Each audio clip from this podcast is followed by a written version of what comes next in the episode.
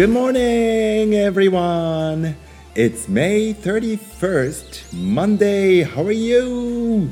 5月31日月曜日、皆さん お元気ですか ?The last day of May is here.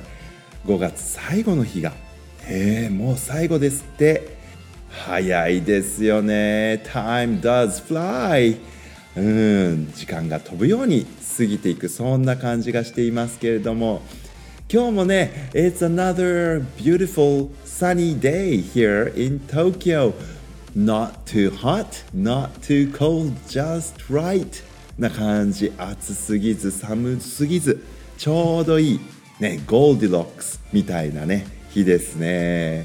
Goldilocks って皆さんご存知ですかね？3匹のクマと Goldilocks っていうお話があります。 Goldilocks and the three bears あの皆さんが5年生くらいになったらね英語の授業でこれストーリーテリング英語でできるように練習するかもしれないななんて思うんですけどもね。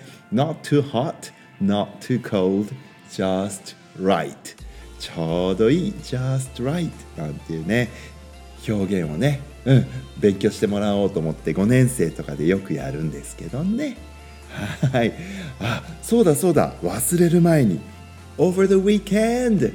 特許許可局録音できました。ちょっと皆様に聞いていただけるから今再生してみますよ。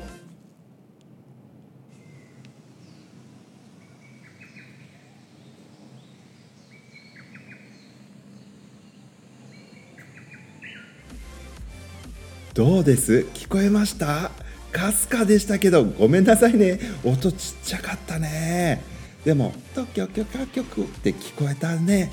はいこれがホトトギスの声です。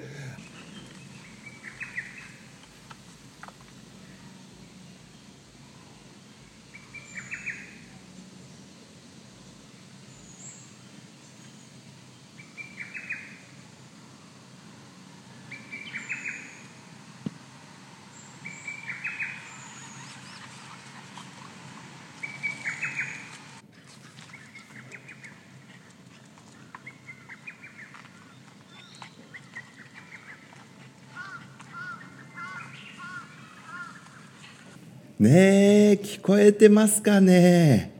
いい声ですよね。何回も聞いちゃったね。最後の方に流したやつはねあのカラスが「ああああ」って言ってるけれども あのその後に「ほうほけきょ」も聞こえてねああと思ったんですよ。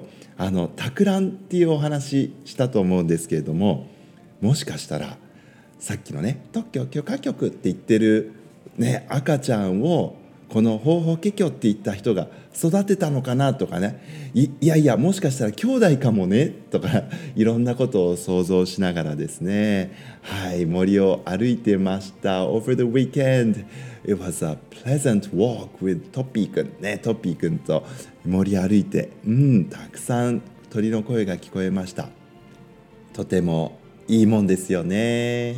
風がねさーって、えー、流れていてそしてそう足元ではねうちの犬が「ははは」とか言ってますけれども、うん、遠くの方で鳥も鳴いて。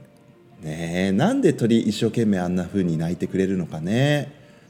とってもいい声ですよね。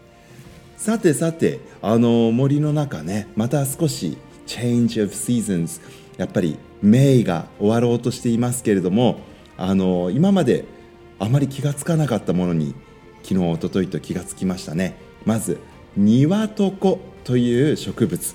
ニワトコのね実が赤くなってました、うん、あとはね、えー、うちの庭ですけれども夏椿って言ってねサラとかシャラの木っていうのがね、えー、白い花をつけていますね。あの庭床っていうのはねあの面白い字を書きます。接骨木えっと、接続接着剤の接に骨はね骨って書いてね骨継ぎの木って書くんですね。接骨木。なんで庭とこ接骨木って書くのかなと思ったらねなんとなんと幹とか枝とかを煎じてね水飴状になるらしいんですよ。その水飴状になったものを骨折の治療の際のこうなんていうの？ギプスの代わりに使ったみたいですね。昔ね。面白いもんですね。あの庭と子っていうのは聞いたことあったけど漢字でねこういうふうに書くって実は昨日初めて私知りましてね。また一つ勉強になっちゃいましたよ。あとそうだ。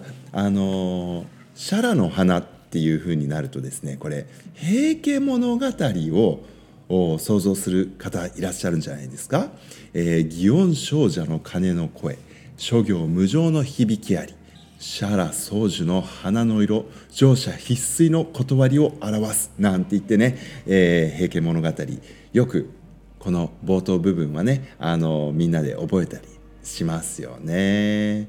でそこにあのシャラ宗樹の花の色っていうんでもしかするとこのうちにあるシャラの花っていうのがこれかなって思うと実は違うみたいですね。シャラ宗樹の花とあの夏椿っていうのはちょっとまた別物なんだそうですけれどもねまあでもそんなのを眺めながら「お平家物語」なんてね思い出してみるっていうのもいいでしょうね。おごれるものも久しからずただ春の夜の夢のごとし高き者もついには滅びぬひとえに風の前の塵に同じ。ねえなんかこういいもんですよね「平家物語」って実は作者この人だっていう特定はなんか難しいされていないようですね。うん、ただあの吉田健康という人がね「つれづれ草で」えー、この「信濃禅寺行長」っていう人が作者だっていうふうに書いているっていうあの文献もあるみたいですけれどもね。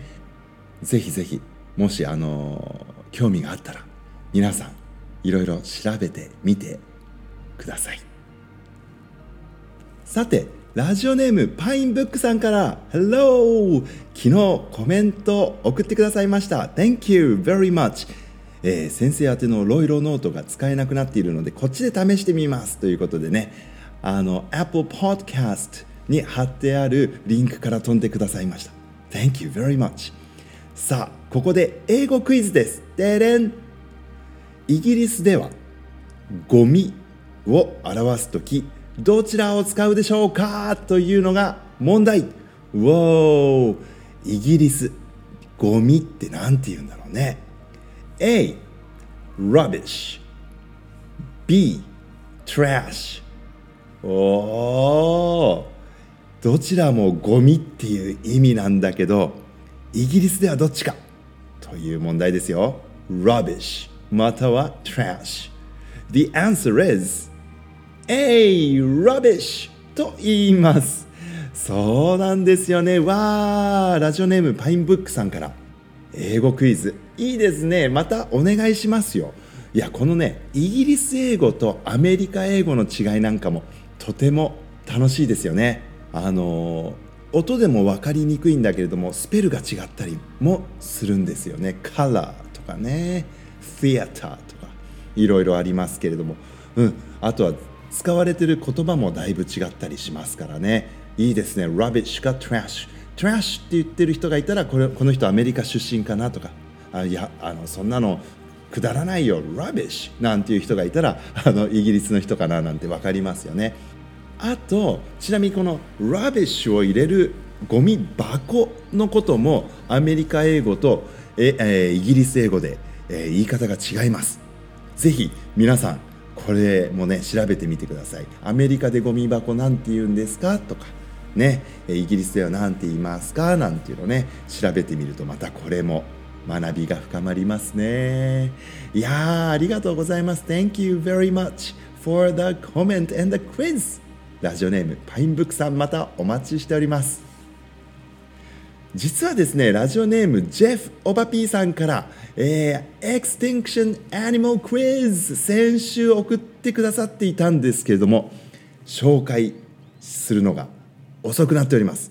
大変申し訳ございません、えー、絶滅動物、えー、クイズファンたくさんこの中にはねリスナーの方にはいらっしゃると思うんですけどもね I will come back tomorrow and I will do the quiz tomorrow 絶対明日やりますからね Alright everyone have a great rest of May stay safe goodbye I love you guys